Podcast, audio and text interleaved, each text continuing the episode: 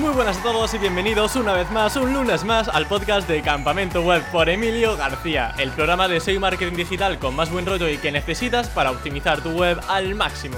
Y si quieres contratar un hosting y servidor de calidad, puedes contar con Rayola Networks, un hosting SSD con soporte en español para que tengas la mejor experiencia y rendimiento.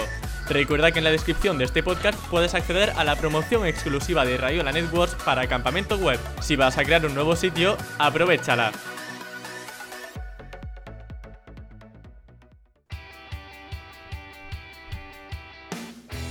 Hoy tenemos un episodio bien completito, sí, sí, completito, con CRO de CRO, una disciplina del marketing digital que ayuda a empresas a mejorar sus conversiones basándose en la analítica. Para hablar de esto, en esta ocasión contamos con Sergio Simarro, creador de Magnificro, CMO de Defilab, asesor de CRO en empresas como Adeslas y director del Master CRO en Webpositor Academy. Vamos, que experiencia en el tema no le falta, Vamos, ni experiencia ni buen rollo, compartiendo el espíritu de Campamento Web, y es que me ha regalado una de las mejores introducciones del programa bailando la sintonía con mucho ritmo. Así que, en cuanto empiece el episodio, puedes imaginarnos moviendo los brazos como si estuviésemos en plena fiesta. Así que nada, espero que os guste mucho la charla y comenzamos. ¿Qué pasa, Sergio? Muy buenas, bienvenido a Campamento Web. Menuda fiesta tenemos montada aquí, ¿eh? Increíble. Bueno, esto solo podía suceder contigo, Sergio, que tienes eh, a tope de power. Madre mía, digo, esto lo hago con otro invitado y digo, y me manda a tomar por saco. Pero contigo hay que aprovechar, sí, señor. Oye, pues, eh, espera, voy a quitar por aquí las lucecitas que si no me nos quedamos de fiesta todo el día. Y la, y la música, ¿no? Y la música. Y la música también. Stop, stop. Ah, pero yo sigo, yo, yo sigo escuchando. ¿Y cómo la puedes escuchar Ah, tú? Porque no le he dado el pause. Ah, vale. eso, es importante. Mucho SEO, mucho cross, Sergio, y luego estas cosas. Yo le digo, quedan. que, digo sí, que, sí que le mete Emilio aquí tralla al tema. Madre mía, mira, llevo más de cinco años con esa canción y no he encontrado una mejor que, que me dé más buen rollo para empezar los episodios. O sea que yo creo que se va a quedar para siempre De, esa canción. de hecho, de hecho, lo que deberías hacer es solo traer a gente que esté dispuesta a bailar la canción al principio. ¡Oh! Muy buena propuesta. O sea, tú estás retando ahora mismo aquí en directo eh, a que la gente baile esta canción cada vez que pase por campamento web. Yo no reto, yo es, es un condicionante. Es decir, si quieres estar ante la gran audiencia de Emilio García de Campamento Web, te toca bailar. ¿Que quieres irte a otros podcasts así que hablan de SEO básico? Pues eh, ya está, eh, los tienes, ahí Qué tienes bueno. muchos disponibles. Oye, te digo una cosa, además empiezo con muchísima más energía la entrevista y yo creo que la gente también estará flipando diciendo, pero estos que se han tomado antes de empezar la entrevista, todo es natural, estamos en un, hoy que es miércoles puede ser, sí, o un miércoles normal y corriente, o no, o jueves. Miércoles, miércoles. miércoles. Efectivamente, es que ya estoy tan a tope que ya yo creo que casi estamos a sábado, Sergio. Madre mía. Bueno, Sergio, pues eh, la verdad que es una alegría tenerte en el podcast de Campamento Web. Hace años hablamos sobre SEO internacional en el podcast. No hicimos bailoteo, o sea que yo creo que la entrada de este año ha sido mucho más magistral que, que años anteriores. Eso. Y, y hoy vamos a tocar un tema bastante distinto, que es el tema del CRO o Conversion Rate, Rate Optimization. Para quienes no conozcan este concepto, sin bailoteo y de forma breve, ¿en qué consiste? Para hacernos una pequeña idea sobre de qué va a tratar el episodio. Pues básicamente lo que consiste el CRO, que es una disciplina de marketing digital. Hay que ver, eh, perdona Sergio, Sí. qué, qué contraste eh, de, de empezar bailando y ahora de repente hablando de CRO de forma, de forma formal. De, de hecho, valga me, ha, redundancia. me ha- me ha pegado un bacronazo. Tremendo. Bueno, bueno, básicamente, a ver, eh, CRO es una disciplina de marketing digital, como puede ser SEO, como puede ser SEM, como puede ser email marketing, donde el trabajo que, que realizamos se basa en, en entender qué está ocurriendo en tu sitio web para que, de alguna manera, aquellas personas que, que- entran o que se están visitando hagan o cumplan los objetivos que tú te has marcado. Es un objetivo puede ser que te compren, que se suscriban a tu newsletter, que te dejen un formulario relleno para tú luego venderles un curso, lo que sea. Pues es súper interesante y de hecho eh, vamos a hablar sobre algunas experiencias, algunos casos prácticos que has desarrollado durante toda tu experiencia eh, en el sector del CRO. Pero para entrar un poco en calor, yo te quería preguntar, por ejemplo, eh, con el tema del formulario, porque yo creo que todos los oyentes y todos los espectadores tienen un formulario, ¿cuál es ese truco? ¿Qué, ¿Cuál es esa estrategia que debemos seguir siempre para que el porcentaje de conversión en un formulario sea el mayor posible? Pues mira, yo por ejemplo te voy a decir dos cosas que siempre hago en, los formularios. Lo primero es saber cuánta gente intenta o inicia lo que llamamos inicio de formulario. Tú, por ejemplo, puedes tener una landing y un formulario colocado en un, en un lugar. Lo primero que tienes que entender es porcentaje de gente que intenta rellenar el formulario. ¿Por qué? Porque imaginemos que tú tienes mil visitas y únicamente has recibido un, formulario relleno. ¿Dónde está el problema? En el formulario, en la página con lo que tú estás contando, lo que sea. Entonces, para mí lo primero, para partir del problema, es entender el problema lo tengo en el formulario o lo tengo antes del formulario. De esa manera, estableciendo un, ratio de efectividad, podríamos conocer porcentaje de personas que intentan rellenar el formulario, ¿vale? independientemente de que luego lo consigan o no. Entonces, ese sería, digamos, para mí el primer tip. Y el segundo sería, dentro del formulario, al igual que eh, mides cuánta gente empieza a rellenarlo, lo que es la evolución de los campos a medida que se van completando. Es decir, en un formulario donde tienes nombre, email, teléfono, etcétera, ver cuánta gente interactúa con cada uno de esos campos. De esa manera puedes llegar a conocer si hay algún campo que genera fricción, como podría ser, por ejemplo, los selectores automáticos de direcciones, que a veces eh, no funcionan todo lo bien que nos gustaría, o por ejemplo un campo como el teléfono, donde estableces un validador con el, con el prefijo del país y si no va de forma adecuada o la gente lo mete con puntos, etcétera, ves que no, no, no va fino, ¿vale? Entonces, eso también te ayuda a entender hasta qué punto están consiguiendo rellenarlo. Entonces, eso como, como los básicos, pero para mí eso es siempre algo que siempre trabajo. Qué bueno. Y alguien que quiera monitorizar todo eso y hacer todo esto que nos estás contando, ¿cómo lo puede hacer? ¿Qué herramienta o, eso? ¿Qué, ¿Qué, servicio podemos, ¿A qué servicio podemos acudir para poder registrar todos esos pasos?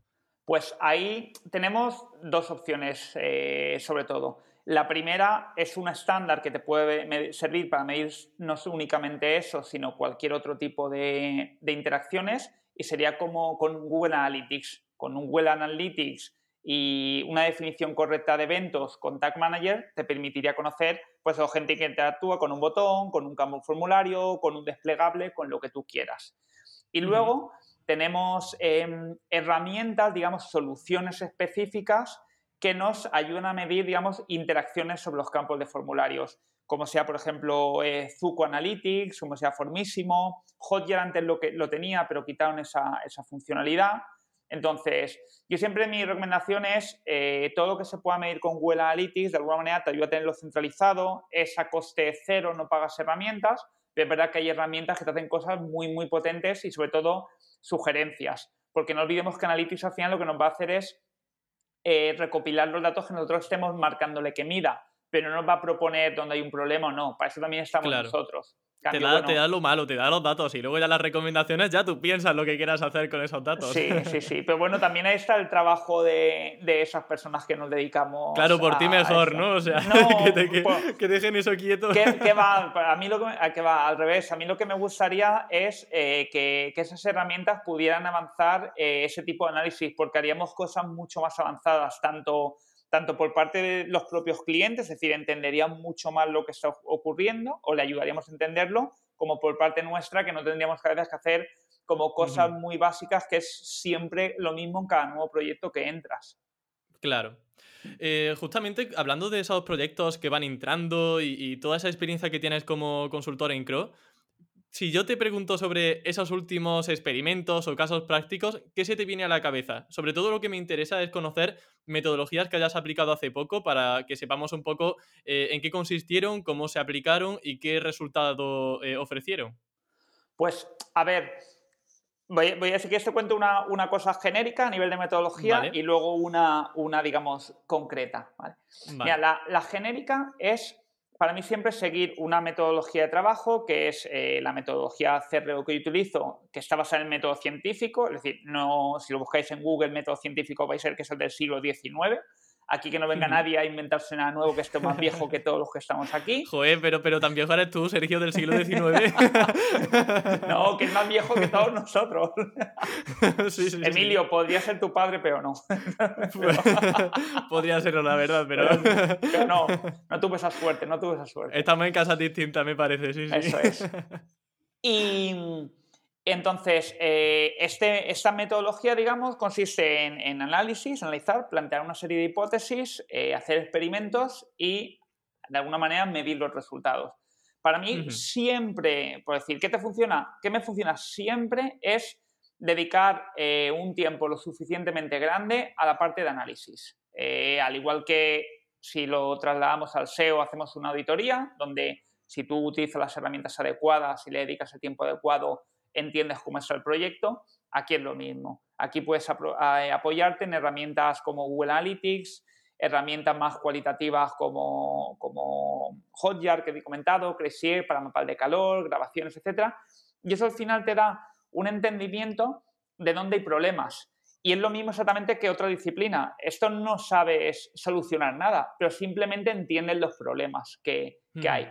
Y luego lo que gracias a eso lo que ocurre es que las, soluciones que tú propongas van a ir basadas en, resolver esos problemas. Porque tú imagínate, Emilio, que te digo yo, oye, mira, Emilio, ayúdame con esta web que tengo que no estoy vendiendo nada. Tú, yo, cualquier persona puede empezar a proponer cosas, pues como cuando estamos en el bar hablando de, de cómo solucionar la crisis del Fútbol Club Barcelona, por ejemplo, ¿no? es que es el entrenador, es que la porta no sé qué, tal, por poner un ejemplo, ¿no? Pues esto es exactamente lo mismo. Fíjate que cualquiera puede opinar de, sobre webs. Si me gustan los colores, es que he visto que Amazon hace esto, es que, es que el otro día en un podcast escuché, de, de, uno, de uno que tiene un podcast de CRO, he hablado, han hablado sobre tal cosa, ¿no? Eso todos podemos opinar. Lo importante que es cuando tú no es que opines, sino que estás haciendo propuestas de problemas que sabes que realmente existen, porque al final lo otro, ah, en el Barcelona el problema puede que no fuera Kuman, si no lo han echado a la calle, por poner un ejemplo. Sí, a mí hay una frase que me gusta mucho que dice, allá donde haya datos, sobran opiniones. Y al final es que una opinión puede estar fundamentada en cosas que no son analíticas y por tanto nunca sabremos si es realmente el foco del problema o si solucionando tal error que nosotros creemos que, puede ser el foco, eh, a lo mejor eh, damos con la solución o no. O sea, que es... Claro. Claro, entonces mira, justamente a raíz de, esto que comentas, antes he dicho, voy a, comentarte uno genérico y un caso específico. Sí. En un proyecto en el que, en el que vengo trabajando con, junto a otra persona, que, está en el, él está en, en, la parte del, cliente, Julio, te mando un saludo, que eres, que eres tú. Em, hicimos un, un análisis ya no solo de lo que ocurría en la web, sino de, digamos, de cómo era el, proceso del cliente, esa persona desde que, desde que veía un anuncio en Facebook Ads o desde que clicaba en un anuncio de, de Google Ads, hasta que esa persona conseguía ser cliente final, porque hay un proceso, no solo la, transacción final no solo ocurre en la web, sino que hay un proceso de, off, ¿vale? Es decir, a través de un call center que al final tiene que acabar confirmando el producto. Resumen de esto. Nosotros cuando, cuando analizamos todo ese flujo, lo que nos dimos cuenta es que dependiendo de por dónde fuese captado el cliente, la experiencia que se le ofreciera era diferente a nivel de tipología de emails que se le mandaba, a nivel de rapidez con la respuesta, etcétera, etcétera. Entonces, ¿qué detectamos? Que había flujos que no eran todo lo eficientes que a priori se pensaba, porque al final veías que la empresa iba bien, pero te das cuenta que dentro de que va bien hay líneas que no son, no son del todo correctas. Entonces, eso es lo que, fíjate, la, la tontería a priori, pero sería un análisis importante. ¿Qué, propusimos? Que independientemente de, de donde viniesen todas esas personas, a todos se les tratase de la misma manera. Es decir, se les respondiese igual, etcétera, etcétera. Entonces, ¿qué hemos notado? Hemos notado a partir de ahí, primero, minimización de problemas en la gestión con usuarios que no recibían lo que les esperaba, que pensaba que no les habían hecho caso, etcétera, etcétera. Y luego, por otro lado, lo que es una mejora del, flujo final, porque al final, como todo es homogéneo, si no funciona te das cuenta de golpe y si funciona ves que va hacia adelante en, la misma proporción. Entonces, bueno, todo al final esto lo que, lo que yo transmitido es que parte de haber invertido tiempo en, un análisis, digamos, eh, profundo para entender que hay algún problema. Sí. Eh, de hecho, según LinkedIn, eh, uno, este es uno de los casos que nos has comentado, pero has trabajado con grandes marcas como el Corte Inglés, IKEA, NH Hoteles, UNICEF, Adeslas, un montón. Todas son marcas muy potentes y, curiosamente, muy dispares entre sí. Pero yo te quería preguntar si sabrías decirme algo en común de todas, de todas ellas en tu forma de trabajar a nivel de, de conversión. ¿Aún no conoces Hrefs, mi herramienta SEO favorita? Pues se trata de una herramienta todo en uno con la que podrás hacer análisis SEO como todo un profesional. Entre algunas de sus funciones encontramos la capacidad de auditar tu sitio, analizar a tus competidores, estudiar qué están buscando tus clientes en Google, descubrir los contenidos más compartidos de tu sector y monitorizar las keywords posicionadas de tu proyecto. Y ya tengas un nivel básico o avanzado, Hrefs tiene las funcionalidades que necesitas para aprender a posicionar mejor y conseguir más tráfico. ¿Y tú? ¿Ya la usas? Pero yo te quería preguntar si sabrías decirme algo en común de todas, de todas ellas en tu forma de trabajar a nivel de, conversión. Pues a ver, yo ahí te diría que a lo mejor no es la respuesta que tú esperas, pero te diría que, mm. alegría, ¿vale? Oh, no me digas. bueno, claro, hay billetito, ¿no? no, no, alegría, alegría en el sentido que, de que, a ver, cuando, cuando escuchas hablar siempre de, marcas, de marcas grandes, pues siempre viene, o sea, siempre se pone manifiesto que si son más rígidas a la hora de, avanzar, que si todo está más eh, estructurado, que cuesta todo mucho más, etcétera, etcétera, ¿no? Realmente, para mí la base es eh, que cualquier tipo de empresa está formada por personas. Entonces, yo al final no trabajo con, o no he trabajado con NH, no he trabajado con Interflora, no he trabajado con Sanitas, he trabajado con unas personas concretas de esa compañía. Entonces, yo lo que, yo lo que trato es pues, de, de vender alegría. ¿Y alegría qué es? Que yo vengo a ayudarles... Bailar al comienzo de un podcast, por ejemplo.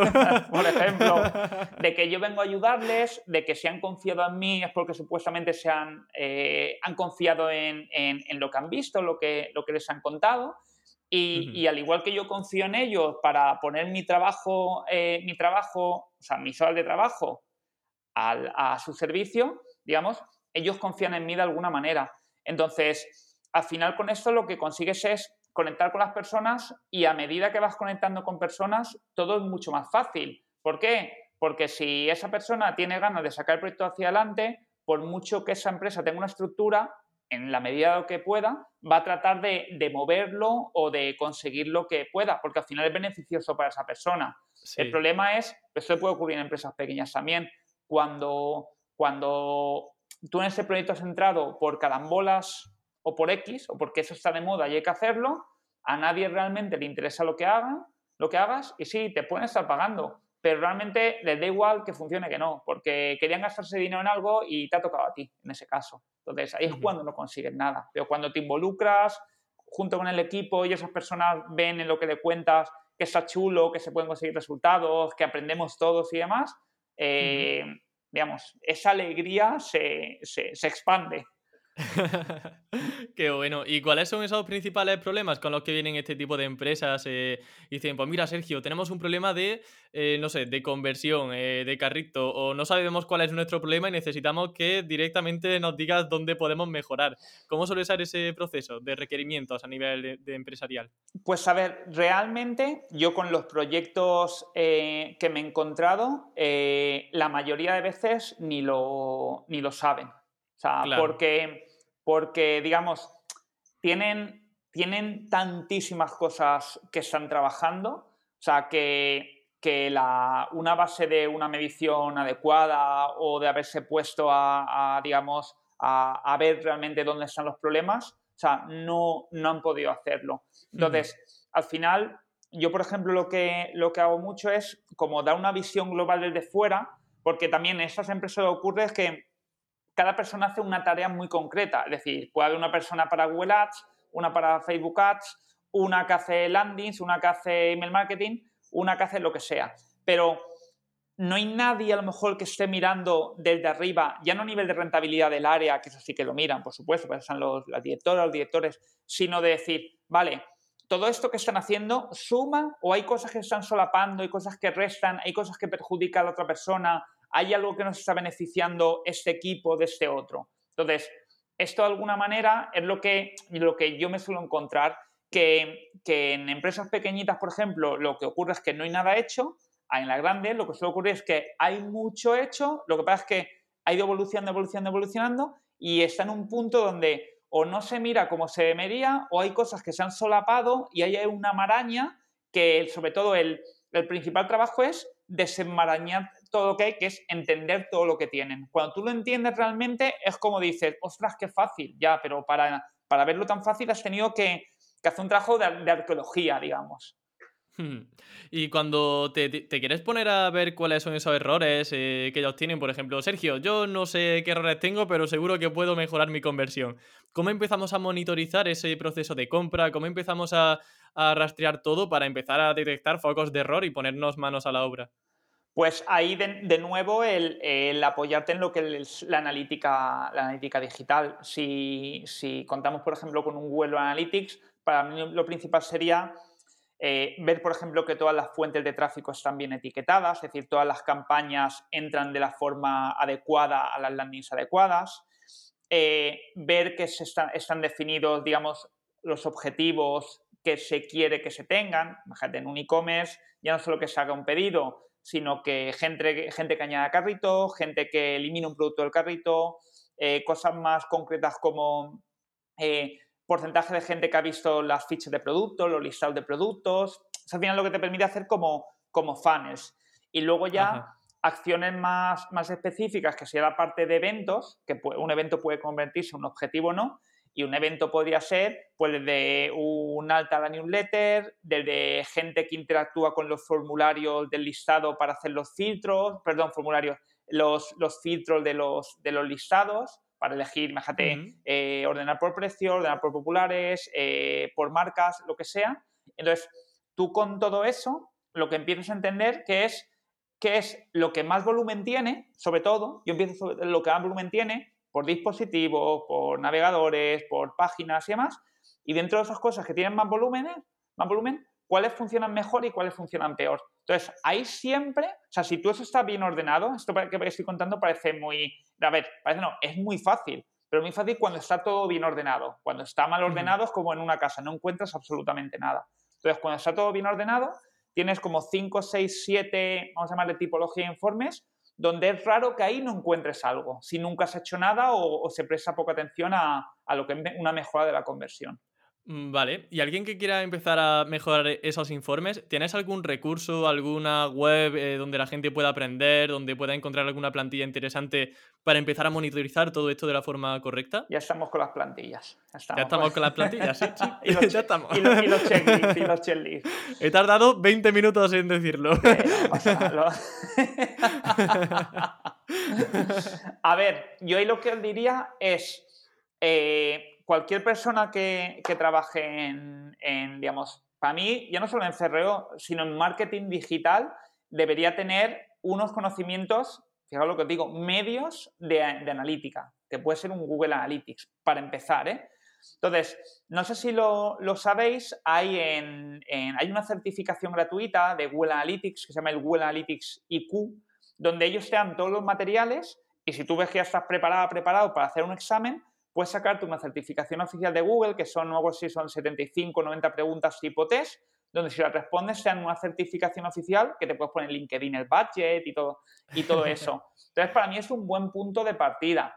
Esto lo tenéis, mirad, en la, luego de todas maneras os lo, sí, Todo esto, mira, como en la entrevista salen muchas herramientas, muchos nombres, todo eso, que la gente no se preocupe, que en la descripción del vídeo y del podcast van a tener todo enlazado. Eso es, eso es. Luego os decía, luego en la, en la web mía, en magnificro.com, hay una parte arriba que pone curso gratis. Esto para. Eso sería como el cierre de entrevista, pero lo, metemos aquí mismo también. Sí, sí, todo adelante. Entonces, no, digo porque ahí, por ejemplo, tengo varios recursos de cursos gratuitos de, de CRO para empezar y también hablo de esa certificación de Google Analytics que os, que os comentaba ahora mismo. Vale, pues fantástico. Pues, ¿sabes qué vamos a hacer ahora, Sergio? Un punto y seguido, porque llevamos mucho tiempo hablando de conversión y a mí los oyentes se me van. Tenemos que empezar a hablar de SEO, de tráfico y cosas de estas. Así que, si no hablamos del inbuilding, de nichos y todo eso, se me van. Así que. vamos allá, vamos allá. Que también, que también hay CRO con nichos, ¿no? Supongo, supongo. Efectivamente, y de eso vamos a hablar, pero no ahora. Hablaremos más adelante para dejar aquí a la gente con la intriga. Qué malo, cada vez parezco más un programa de televisión. un informativo. Pero bueno, Sergio, mi pregunta es que muchas veces nos centramos en conseguir más y más tráfico orgánico, pero también podemos verlo desde otro punto de vista y pensar, vale, con estas visitas, ¿cómo puedo generar más ingresos? mi pregunta pues es esa, ¿cómo generar más ingresos con las mismas visitas? O dicho de otra forma, ¿cómo es tu metodología en cuanto a CRO y qué podamos aplicar en las webs? Claro, pues a ver, esta metodología, lo que lo, lo he descrito brevemente al, Del siglo XIX, ¿no? Dijimos. Siglo XIX, el método científico, etcétera, es una metodología, digamos, de cuatro pasos: análisis, eh, hipótesis, experimentación y, medición. Entonces, aquí lo que hay que entender es que tu tráfico, tu tráfico puede llegar a convertir X. Ese puede llegar a convertir depende de muchísimas variables. Si tú tienes un, un e-commerce y regalas los productos, seguramente convertirán muchísimo. No ganarán el dinero, pero convertirán muchísimo. Entonces, el objetivo del CRO no es simplemente convertir, sino mejorar la rentabilidad. Aquí esta metodología lo que ayuda a entender es dónde tienes problemas, qué cosas puedes hacer y validar para ver si de alguna forma tu hipótesis es correcta y tu X porcentaje que te está haciendo algo es mayor de lo que tú estás obteniendo.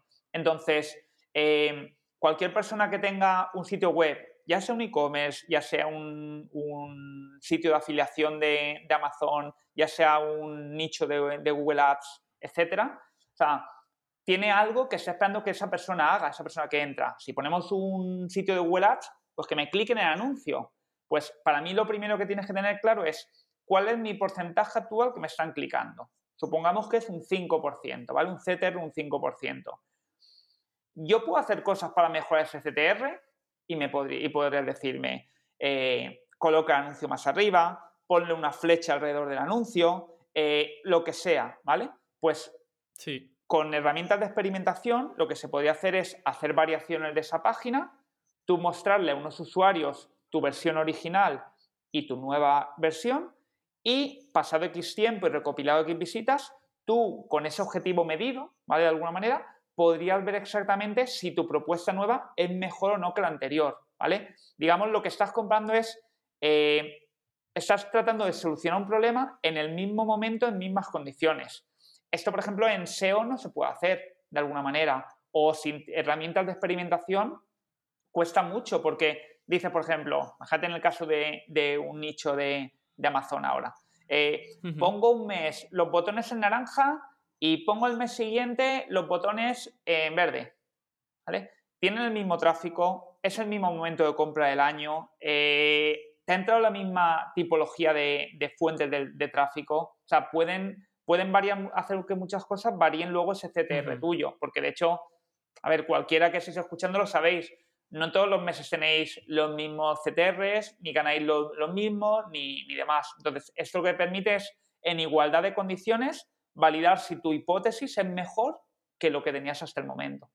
No sé, no sé si, ha quedado claro, si eso es lo que, lo que querías que... Claro, sí, efectivamente, que al final necesitamos un escenario donde haya realmente eh, una igualdad de condiciones máxima, que al final hay productos estacionales y claro, pues en esos casos eh, no podemos comparar eh, si un botón funciona mejor que otro en marzo con respecto a noviembre, porque al ser estacional incluso la diferencia puede ser más abrumadora y no es por el cambio del botón concretamente. Claro, mira, a mí una cosa, por ejemplo, que me gusta de la disciplina de CRO frente a, a SEO, por ejemplo, es que en SEO entonces es una auditoría cuando llevas cierto tiempo, tú ya sabes de todo lo que es auditado, lo que posiblemente te funcione mejor.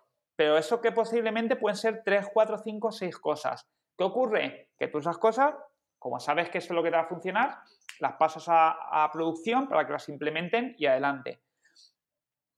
Si el sitio web mejora, y yo te pregunto, Emilio, ¿tú por qué crees que ha mejorado el sitio web?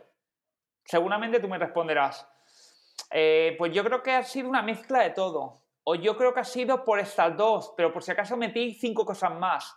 Es decir, es, muy complicado extraer una única variable. Por eso el tema de los factores SEO, o sea, creo que ya no es tan relevante esa conversación como hace años, porque antes era como, el tiempo de carga es lo máximo. Y venga, todo el mundo ahí súper fricazo. Conseguí un, un page speed 100%, o sea, un 100. Y ¿dónde, vas, con, ¿dónde vas con eso? eso? Eso no vale para Claro. ¿No? Pues esto sería aquí lo que... Flipado, ¿no? Te faltaba decir. no, eso no lo... Eso jamás, jamás me lo dirías a decir. Jamás. Flipado. Eh, luego alguno se va, no va contra nadie, ¿eh? que yo no tengo nada contra, contra nadie. Em, pero es aquí lo que te permite es de alguna, de alguna manera tú decir, vale, tengo cinco cosas que quiero probar.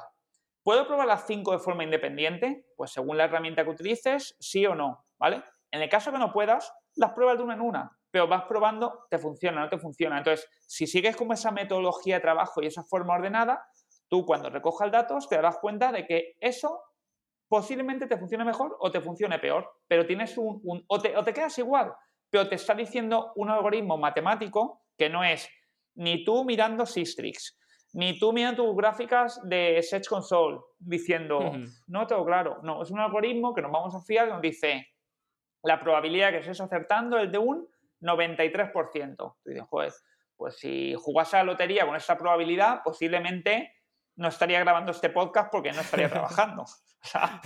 O, estaríamos hablando desde la, desde la radio del descapotable, ¿no? Hombre, desde luego, ya mismo, ya mismo. bueno, Sergio, pues eh, vamos a ponernos en la piel de un oyente o de un espectador que dice, vale, yo quiero mejorar mi web, pero no sé qué puedo tocar en el diseño, en la experiencia de usuario, en tema de conversión, para eh, eso, mejorar al final el porcentaje de conversión. Vamos a hacer una especie de brainstorming para eh, sacar ideas de cosas que podemos toquetear y que pueden, sobre lo que pueden hacer cambios. Por ejemplo, a mí se me ocurre em, el color del botón de comprar, por ejemplo. lo típico. Por ejemplo. Vale yo, yo tengo que decir una. Tú tienes que decir más cosas, sí. O, no, o, me dices tú una y, y, te rebato yo si opino a favor o en contra. ¿Cómo quieres que lo Ah, bueno, ¿de esto me quieres opinar en contra? Venga, adelante. Sí, a ver, el botón. El, sí, sí, te, flipado, me te, flipado. flipado. muy buena, Emilio, muy buena. Bueno, mini punto. Mini punto, mini punto. Mira, pues, por ejemplo, el tema del color ¿vale? Eh, que el tema color es una cosa muy básico y que puede funcionar o puede funcionar. Realmente, cuando funciona es porque el color hace que haya un, contraste destacado en esa zona. Eh, os invito a que miréis cada, cada una, cada uno de vuestras webs y seguramente os encontréis zonas donde haya elementos que os llamen la atención. Yo, por ejemplo, esto lo hago mucho con los clientes. Cuando quiero que se den cuenta de algo, le digo, cierra los ojos y entonces le pongo la pantalla delante. Fijaos el experimento tonto, ¿no? Y le digo, abre los ojos. Y, me y le digo, ¿qué es lo primero que has visto? O sea, tengo un porcentaje de acierto bastante alto con lo que espero que me respondan, ¿eh? Y, y ¿qué ocurre? Siempre hay algo que destaca. Pues lo que destaca no es lo que ellos quieren que destaquen, ¿vale? Pues ¿qué se interesa que destaque? Ah, los botones. Pero los botones no es porque te quieran comprar ni nada, porque el botón lo que hace es que dirige la atención hacia el punto donde se concentra el siguiente paso. Es decir, eh, siempre lo que, lo que hay que tratar, esto es como el IKEA. El IKEA siempre tiene un camino a seguir, ¿no? Y salir de ahí es muy complicado. Pues las webs que están bien construidas de esa manera, el camino te lo están guiando sin darte cuenta. Es decir, tú entras una ficha de Amazon y Amazon te guía hacia la parte donde te está hablando que puedes comprar en un clic, que te van a entregar mañana. Es decir, ahí está como la información. Aparte que luego tú ves las fotos, te están guiando hacia ahí. Si tú dices va paso y vas la atención para abajo, haces scroll, te está guiando a que, ojo, este producto que es tan bueno, si lo compras con estos otros dos que se compran mucho, que la gente se lleva todos estos, te cuesta solo X. Y tú dices, ostras, pues ya es que no solo necesito uno, necesito tres cosas. Entonces, te van como guiando, ¿vale? de, macro a micro objetivos hacia diferentes puntos. Entonces, el tema del botón, simplemente lo que hay que tratar es, ¿por qué, ¿por qué funciona a veces y otras no? Funciona cuando tú de alguna manera consigues que ese botón destaque frente a otro resto de cosas. Y eso no tiene nada que ver con el color, tiene que ver con que estés destacando. Claro, bueno, tiene que ver con el color, pero claro, que no es que el naranja siempre funcione mejor, que el verde siempre funcione mejor, sino que en un fondo negro a lo mejor un rojo, un amarillo, eh, un amarillo yo creo que más, llamará la atención. Así que el botón de comprar ponlo amarillo, no lo pongas gris, porque no, no, se notará con el negro. Sí, sobre todo, sobre todo, y los mensajes que hay ahí, eh, ahí influyen varias cosas, no es únicamente que el color... La legibilidad también es importante, ¿no? En ese sentido, por ejemplo. Sí, a ver, hay, por ejemplo, hay muchísimo trabajo que hacer a nivel de, de dispositivos móviles. Entonces, yo, por ejemplo, ahí siempre siempre pongo el ejemplo en el, o en uno mismo, en, lugares donde leemos que nos es fácil leer. Es decir, todo el mundo tenemos siempre, eh, leemos desde periódicos, desde temas de deseo, desde lo que sea, ¿vale? Pues siempre yo invito a partir de ahora a cualquier persona que durante los próximos días se fije cuando lee desde el móvil si ese sitio le resulta fácil o no de leer. Entonces, se va a dar cuenta rápidamente de que existen unas, unos condicionantes que son bastante comunes, que es un tamaño de la fuente, una separación entre, entre bloques, una alineación de contenidos, es decir, y eso es sota, caballo y rey en la mayoría de los casos, pero por ejemplo que en, sitios web móviles, o sea, cuesta todavía mucho de que algunas empresas se den cuenta, porque al final lo que se quiere es que haya, que haya, que haya mucho en este caso. Sí. Eh, y luego, por ejemplo, te voy a lanzar otra idea para que ya me rebatas a ver si sí o si no. Me ha gustado este juego, ¿eh? Vamos a seguir jugando. el tema del, formulario, por ejemplo, decir, pues lo voy a poner a la izquierda o mejor a la derecha, a ver si eso convierte mejor. ¿Deberíamos hacer algo así o es una tontería? Eh, deberíamos, deberíamos, pero para mí lo importante es, mira, yo justamente hace, hace poco estuve ayudando a una persona que, que, conozco, me contactó por, por WhatsApp y me preguntó por un tema del formulario. Y me dijo, ¿tú dónde lo pondrías? ¿Lo dejarías fijo? ¿Pondrías arriba más, más abajo? Y yo digo, ¿de qué es la web? O sea, ¿qué hace la web? ¿Por qué te pregunto esto? Porque dependiendo de para, para qué necesites el formulario, en una posición u otra te va a resultar más efectivo. Y te pregunto un ejemplo. Te pongo un ejemplo. Emilio, nos vamos a Madrid. Necesitas, necesitas un billete de Renfe, ¿vale? Tú a la web de Renfe, ¿qué entras a hacer? Pues a comprar un billete, a registrar, a rellenar el formulario, de decir a dónde voy y la fecha. Directamente, o sea, no tienes que pensarte nada. Con lo cual, ahí que es lo primero que necesitas ver, el formulario, porque es lo que estás esperando hacer. Pero ahora te digo, por ejemplo, tú imagínate, Emilio, que em, te vas a apuntar a un maravilloso máster de CRO que existe. Uy, ¿hecho por quién? ¿Hecho por quién, Sergio? No, no, no, no, no, por ahí, ¿vale? Ah, vale. por no decir de SEO, es que estamos hablando de, CRO. Y tú estás buscando información. Tú llegas a una landing, ¿vale? Tú llegas a una landing. ¿vale? Tú ahí, ¿dónde piensas que funciona mejor el formulario? ¿Arriba o abajo? ¿O en medio? o, o realmente dime, ¿Tú qué vas a hacer en esa landing? Yo informarme, a ver de qué va el máster y qué me cuentan por ahí. Y si te gusta o te encaja, claro, ya me... Claro. ¿No? Te planteas rellenarlo. Pues en este caso, ¿dónde puede tener sentido el formulario? El formulario puede tener sentido en uno o en varios lugares donde te haya, te haya dado ese contenido una primera, segunda, tercera visión, según cómo se quiera plantear, de lo que tú estés buscando de alguna manera. Esos formularios, yo por ejemplo, cuando los he colocado arriba, no me funcionan bien. ¿Por qué? Porque esa persona no quiere, no quiere sexo nada más llegar. Esa persona quiere amor y el, y el sexo se consigue gracias al amor. Qué aburrido, ¿sí? Pues esto es, por poner un ejemplo, ¿no? Pero que sería, sería digamos, el proceso que has dicho tú. Tú antes de decidirte a preguntar por algo, por lo menos quieres ver oye, si ese contenido, en ese caso este programa que, estás viendo, te encaja con lo que necesitas, si el profesorado es el adecuado, si la duración X, en el caso que te dé precios, si ves que lo puedes pagar o no. Si cumple esos propósitos, de alguna manera, tú vas a dejar tus datos. Tú porque te ponga el formulario arriba, esto no es Renfe. Ah, dejo mil datos y luego ya me lo leo. No, no, esto es al revés. Me lo leo y luego dejo mil datos. Sí. Vamos a poner otro, otro caso. Por ejemplo, mm, tema de poner imágenes eh, muy nítidas o imágenes borrosas porque así la web va a cargar más rápido. Ahí, ¿cómo tanteamos ese, ese terreno? Me encanta. es que con imágenes se pueden hacer eh, muchísimas, pues, cosas. Genial, tú expláyate lo que quieras. Muchísimas cosas, me encanta. es magnífico, ¿no? Magnífico, esto es magnífico. Pues a ver, con el tema de las, de las imágenes, aquí, aquí siempre, fíjate cuando te decía antes que explicaba, en las empresas, eh, si están muy departamentados las áreas de trabajo, yo al final trato de tener una visión global. Pues en este caso, con el tema de imágenes, habría que llegar a ese acuerdo. Es decir, aquí hay que tener en cuenta que esas imágenes tienen que tener un propósito, ¿vale? No se debe de poner imágenes porque sí. Esas imágenes tienen que comunicar algo, o sea, el propósito es ofrecer el producto, ¿vale? Otra cosa es que lo comuniquen o no, pero tienen que ofrecer el producto, eh, hacer imagen de marca, lo que sea. Luego que comuniquen algo y de alguna manera esas imágenes tienen que encajarse con otras áreas de trabajo. ¿Y esa área de trabajo cuál podría ser? El performance, donde si yo le meto una imagen de 5 megas, puedo o bien esperarme 15 segundos o bien me lo imprimo en mi casa a tamaño, a tamaño póster y me lo cuelgo en la pared, ¿no? Yo me Como un auténtico flipado. Yo me, yo me he encontrado, yo me he encontrado en, en, proyectos imágenes de 15 megas, ¿eh? Que le dije, le dije al cliente, digo, claro, el tema está que no saben que se han subido esas imágenes de ese tamaño. Por eso digo, esto que estoy contando así que nadie se lo tome como una crítica ni nada, porque yo esto lo hablo, o sea, yo lo hablo en, el día a día con los equipos de trabajo. Digo, es que tú no sabes que esto se ha subido de esta manera. Tú, no, tú qué te dedicas a elegir las imágenes más chulas, a recortarlas según haga falta, a colocarlas en las páginas donde tú consideras que van a vender más.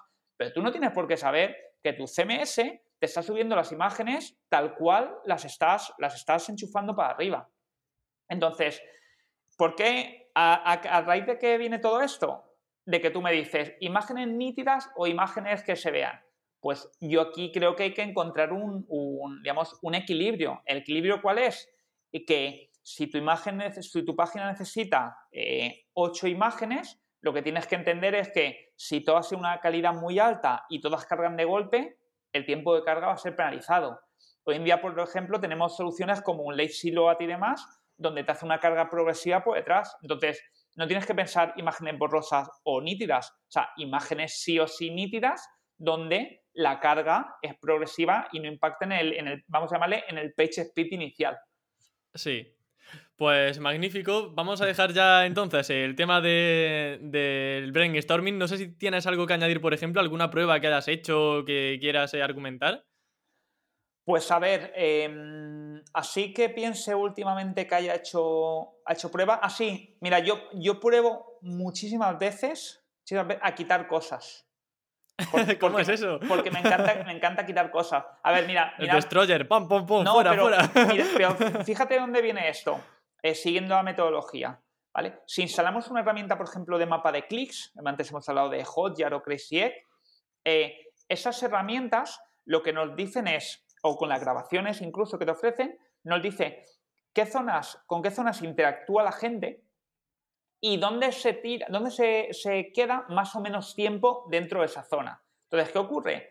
Yo me encuentro muchas veces landing muy largas, que se quiere comunicar muchísimas cosas, donde realmente, donde por supuesto hay una mejora de conversión, y donde hay bloques que pasan totalmente desapercibidos. O sea, la gente hace scroll directamente, o sea, no se para.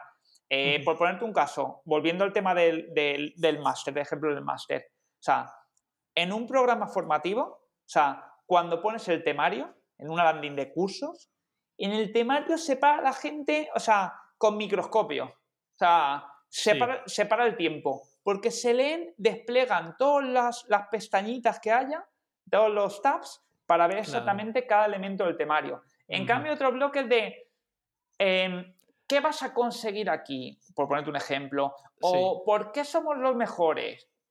hacen scroll, scroll. Entonces, ¿qué ocurre?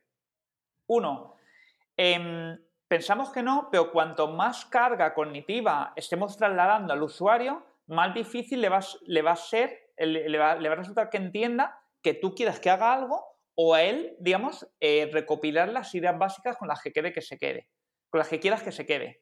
Y la segunda es, y fíjate, hilamos con lo mismo de antes del tiempo de carga. si yo me quito cosas de en medio, normalmente voy a tener un ahorro en el tiempo de carga, que normalmente son temas de imágenes, temas de cosas que no sirven para nada. Entonces, yo hago muchos experimentos de ese tipo, donde yo no es que acierte porque Sergio se pone a quitar cosas, sino que Sergio analiza qué cosas no se interacciona o no tiene importancia, yo propongo eliminarlas, se hacen test y por lo general los test suelen ser positivos, o sea, en un porcentaje altísimo. Y me dicen, joder, ¿cómo has acertado? Y yo digo, no, no, no he acertado, no, es que he identificado el problema y la solución es muy fácil, menos es más. Eh, ocurre con muchísimas cosas en la vida. Qué bueno, Sergio, me encanta. Eh, hemos hablado sobre algunas herramientas como Hotjar, como Crazy Egg. Em, por ahondar en estas herramientas que utilizas, ¿cuál dirías que es la más adecuada para generar mapas de calor y también grabar a esa gente? Los mapas de calor al final es también monitorizar por dónde pasa el ratón, dónde pinchan, es decir, al final eso, un mapa donde una captura de la web donde podemos ver por colores dónde se para más la gente. Claro. Mira, por ejemplo, además que está entrando el frío aquí en, España, yo, por ejemplo, los mapas de calor los utilizo muchísimo. más que una mantita, mira mis mapas de calor. Mira, yo, yo principalmente trabajo con, con Hotjar y con Crazy Egg. Tenemos más, tenemos Speclec, tenemos Lucky Orange, eh, AB también tiene su propio mapa de calor, etc. Eh, ¿Por qué trabajo con esas dos? Porque básicamente funcionan bien. Hotjar tiene un plan gratuito, eh, donde además por muy poco, que son 30 euros, 29 euros al mes, tiene ya X, X mediciones, pero hay un plan gratuito hasta 2.000 sesiones. Y Crazy Egg, por ejemplo, es para mí mucho más potente a nivel de cómo mide y de cómo la información que te muestra. Cuesta más cara, pero tiene una ventaja con respecto a Hotjar que es, tiene un paquete donde tú compras visualizaciones. Es decir, Hotjar tú compras licencias por cada sitio y Crazy Egg, tú si trabajas con varios sitios o tienes varios proyectos, tú pagas, es un pago encima anual, ahí no se puede segmentar y tienes, eh, digamos, el X mil visualizaciones o grabaciones disponibles. Entonces, yo según el proyecto trabajo con, yo tengo CrazyX siempre y en algunos proyectos, por lo que sea, incorporo, incorporo Hotjar. Pero digo, yo cuando alguien dice, oye, ¿cuál utilizo? Eh, si quieres empezar, cógete Hotjar, que tiene un plan gratuito, y tú ya a partir de ahí, de si llegas al límite o no con las sesiones, eh, amplíate. Perfecto. ¿Y qué hay de los test AB? Porque los test AB son bastante solicitados, yo creo, en, vuestro mundillo, en el mundillo CRO, que al final es eh, poner, em, eh, mostrar una versión de una landing y otra a un porcentaje determinado de usuarios que van a funcionar como muestra. Eh, ¿Qué herramientas sueles utilizar para hacer este tipo de test AB y saber qué versión de la landing funciona mejor? Si es mejor ponerlo en rojo, en amarillo, si la ubicación aquí es mejor que, que en otra. Sí. Pues mira, aquí yo trabajo principalmente con dos también. Una que es Google Optimize, que es gratuita, bueno, salvo que tengas el Google 360, pero es gratuita, digamos, con cinco experimentos máximo. Y también luego trabajo con A-B que es una herramienta, digamos, aquí sí que es verdad que es una herramienta de pago, mucho más cara que cualquier herramienta SEO estándar, pero... No hay término medio, ¿no? Ah, no, en, en, en Cerro es verdad que no hay demasiado término medio a nivel de, por ejemplo, en las de testing. Están o la gratis o las la premium. No, el término medio es, está muy acotado en ese caso. ¿Por qué vas a pagar por una cuando tienes gratis que encima en la de Google? Básicamente porque, eh, de mi punto de vista, la de Google eh, únicamente puedes hacer cinco experimentos al mismo tiempo y encima eh, pueden, se solaparían. Es decir, Tú si haces un mismo experimento sobre una ficha de producto, se, estarían mezclando los dos experimentos. Con A-B Testing, por ejemplo, lo que puedes hacer es eh, en una misma página hacer dos experimentos diferentes donde el público sea completamente diferente, no se solape. Eso es lo que te permite entender si realmente ese experimento es el que funciona y no la mezcla de los dos o uno u otro. Entonces, ¿por qué utilizar una de pago o no? Sobre todo en función del volumen que tú tengas y la rentabilidad que le puedes sacar a la herramienta. Si tú al final, en lugar de hacer 5 tests al mes, puedes hacer 25 y te das cuenta que esos 25 tests te hacen facturar 50.000 euros más al mes, pues el gastarte 1.500 o 2.000 euros en la herramienta no es dinero, porque estás facturando mucho más. Si tú estás pagando por una herramienta que haces un experimento al mes, que ni la miras, que la tienes ahí muerta de risa, pues Google Optimize, que es gratis para todos los públicos y funciona muy bien. Es decir, yo tengo muchísimos proyectos funcionando y ya os digo que que eh, quien no lo haya probado, os invito a que la, que la probéis. ¿Y cuáles son esos experimentos que más sueles eh, optimizar y configurar dentro de Google Optimize? Em, ¿Hay algún, algunos comunes que casi siempre hagas o son todos los proyectos muy dispares? A ver, eh, sí que es cierto que los experimentos se suelen, se, suelen, no, se pueden llegar a repetir, pero es verdad que no en el mismo orden ni de la misma manera. ¿Por qué? Porque cuando al final del análisis lo tienes que personalizar para cada proyecto, lo que ocurre es que los problemas, si se repiten, si son similares, tú si ya tienes una solución que te ha funcionado, por supuesto la vas a proponer, no te, porque va a ser mucho más rápido y seguramente eh, puedes llegar a acertar. Entonces, mm. en ese caso, yo, por ejemplo, por poner cosas, cosas concretas que, suelo hacer, eh, vamos a hablar si quieres de e-commerce o de cualquier tipo de, sitio. Por ejemplo, en listado de productos, eh, de alguna manera, el, trabajar para que algunos productos destaquen frente a otros, ya sea por la imagen que tiene, ya sea por algún budget que dice algún elemento. En ese tipo de listados, puede ser listado de productos, pueden ser listado de artículos, pueden ser listado de lo que sea, ¿vale? Em, a veces también lo que se hace es una limpieza de elementos. ¿Por qué? Porque si tú tienes una parrilla donde cada bloque está compuesto por una imagen, por una descripción, por un título, por una valoración, por un precio, por un botón, por un budget, por un lo que sea, por un X, claro, multiplica eso por 15 o 20. O sea, es una saturación informativa tremenda. No sé por de keep it simple y al final no se, no se da, ni por asomo. a ver, no sé si, si, si ahora tú o el, resto de, personas que estoy viendo o escuchando, o sea, las webs de moda, por ejemplo, han pegado un cambio en eso tremendo. ¿Por qué? Porque al final tú en una, en una, en una tienda física, tú te empiezas a pensar en comprarte algo porque lo ves y te gusta o no te gusta. Entonces, están cambiando esas parrillas de antes que eran el típico e-commerce del Carrefour, ¿vale? Donde se centran mucho en la fotografía y en el precio y fuera. Es decir, lo que luego ya miraremos si tiene talla o no. ¿Para qué vas a preguntar la talla si no te gusta lo que estás viendo? Entonces, entonces de alguna manera también cada, cada negocio tiene su, su parte, sus variables que hay que entender. Luego en la ficha de producto, por ejemplo, por poner cosas concretas también, o lo que son ficha de producto, que puede ser un e-commerce o puede ser un, un, captación de leads o lo que sea. Ahí, por ejemplo, lo que, lo que sí que trabajan mucho es las dos, tres variables que acaben determinando la compra. O sea, normalmente hay siempre dos, tres puntos estrella que consiguen que esa compra se pueda cerrar o no. Puede ser el precio, puede ser la financiación, que eso está funcionando muy bien, los, los, los sitios que incluyen temas de, de, de Quora, perdón, Quora, Sequora, eh, ah, Aplázame, etcétera, por ejemplo, están consiguiendo un pelín más de, de, conversión. Las valoraciones, si realmente son importantes y le estás dando opiniones. Si le pones las valoraciones simplemente y, no pones nada más, pues a lo mejor eso no, no significa tanto. Entonces, sobre todo esos, las fichas, el 2, 3 puntos. Y luego, por ejemplo, en el checkout, el checkout sí que es verdad que es muy variable porque los checkouts, sí, los de Shopify son todos iguales, pero cada uno es de su madre y de su padre. Entonces, haciendo ese análisis previo para entender en qué pasos se caen, te ayuda a saber si la gente ha llegado ahí porque quiere ver los gastos de envío finales cuánto cuestan, si el problema está en al rellenar el campo de dirección, como comentaba antes, no acaba de funcionar bien y le devuelve cosas raras, si al conectar con el banco le pide el la doble validación y con el SMS nos aclara. Es decir, ahí ya pueden pasar muchísimas cosas. Mm, vale, pues genial. O sea, ya tenemos aquí un popurrí de algunos elementos que podemos empezar a experimentar, con los que podemos empezar a experimentar en nuestras e-commerce. Y vamos a ir ahora a un tema que, como digo, seguro que le suscita mucho interés a la audiencia, y son los nichos. Así que, Sergio, ¿se puede aplicar CRO a los nichos? Hombre, por supuesto por supuesto que sí, porque de alguna manera es un proyecto web donde hay nichos que tienen muchísimo, muchísimo tráfico y, y, digamos, se está haciendo. Y mira, te voy a contar un, ejemplo concreto sobre esto, si, si, me lo permites. Sí, claro.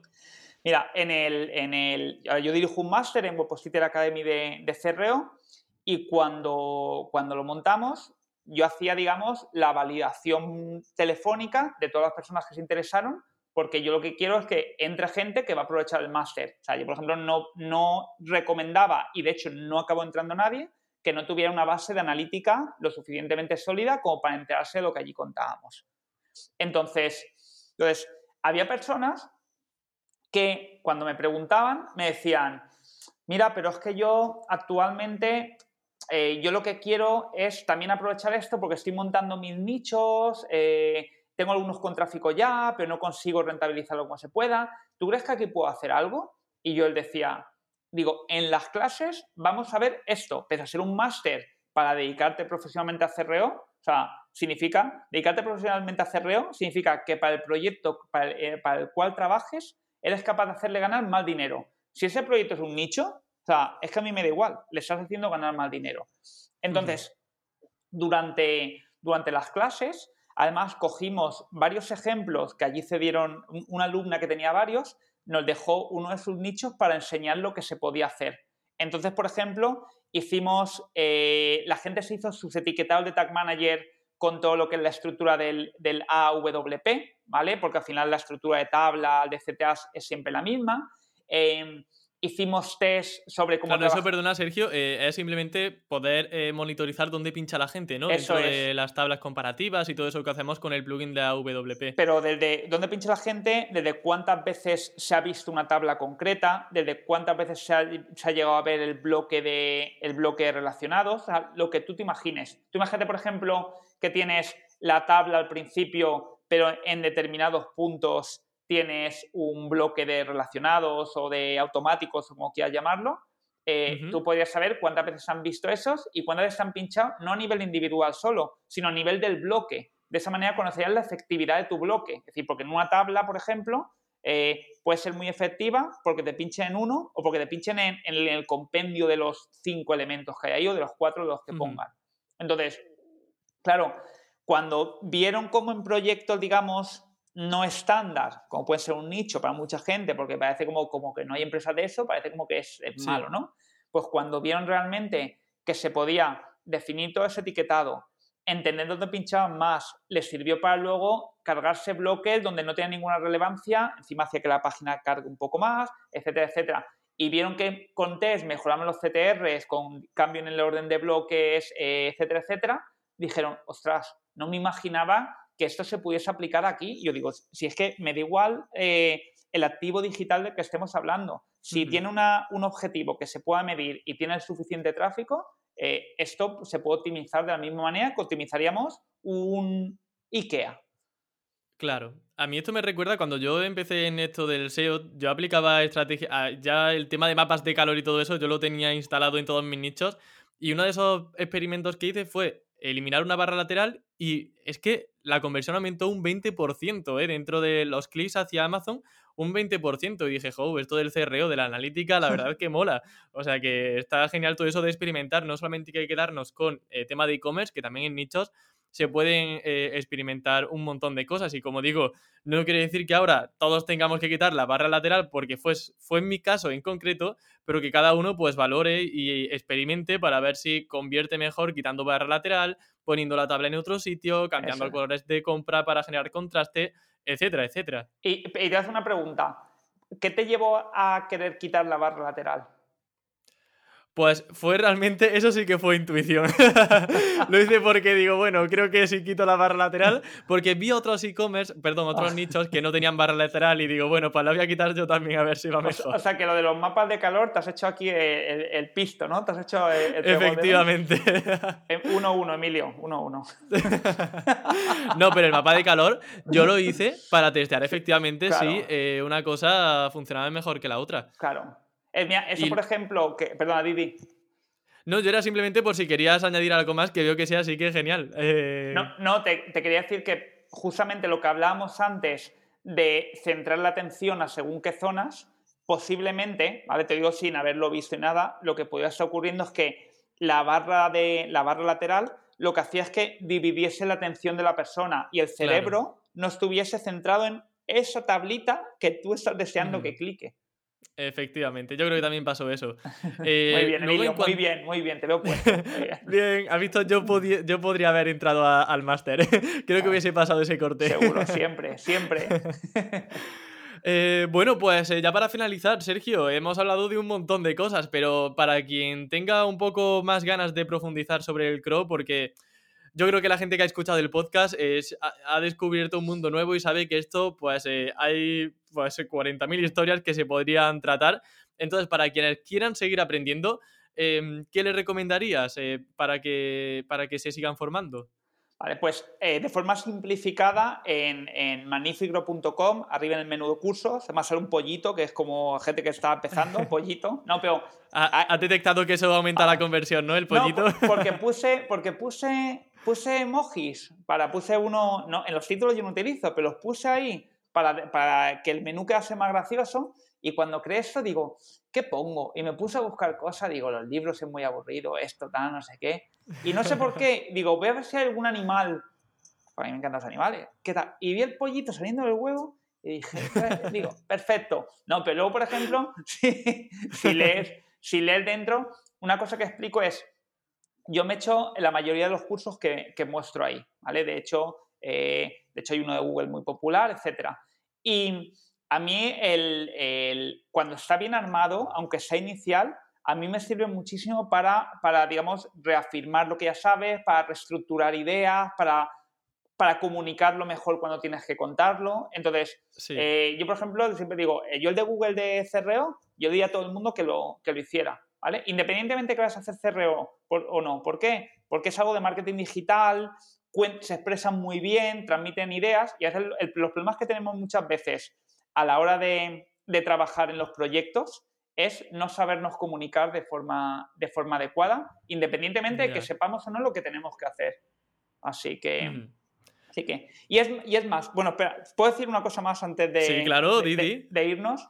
Y es más, claro. en esa página, ¿vale? En esa página, o si suscribís en la newsletter, durante las próximas semanas, ¿vale? O incluso va a estar ahí. Va a viene sorpresita. Sí, vamos a hacer un, lanzamiento del de Webpositor Academy, un lanzamiento de un producto gratuito, gratuito. Bueno, gratuito no, o sea, menos, más que gratuito. ¿Por qué? Porque al final, si tú aplicas lo que te vamos a contar, vas, a ganar dinero. O sea, o vas a hacer ganar dinero a gente. Entonces, eh, eh, es, el saldo es positivo.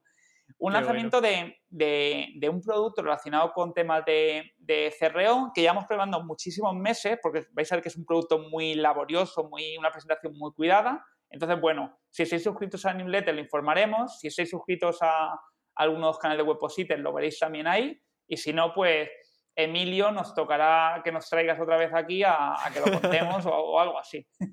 Pues en ese caso tendré que bloquear tu página web y hacerte un ataque de dos.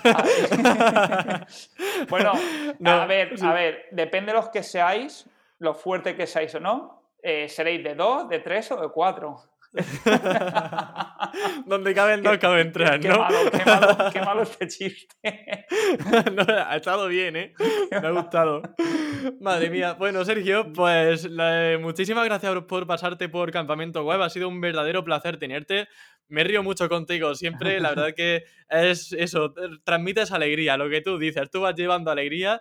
Así que muchas gracias por traer alegría y por traer conocimientos de Crow, que se agradecen mogollón. Eso, nada, gracias a ti, a, vosotros, a vosotros que habéis aguantado hasta el final, o hasta el principio, hasta donde he llegado. Y... Voy a poner el final al comienzo para que la gente ya se dé por, agradecida. Hombre, ya, que, hombre, que yo lo digo de verdad, o sea, que, que una persona te dedique 10 minutos de su tiempo a escucharte, joder, a mí me parece digno, porque a veces, a veces no nos da tiempo para otras cosas, entonces, Vaya. yo te ha cambiado, fíjate, Emilio, te ha cambiado a ti por ver el juego del calamar. Hostia, qué orgullo, ¿no? O sea.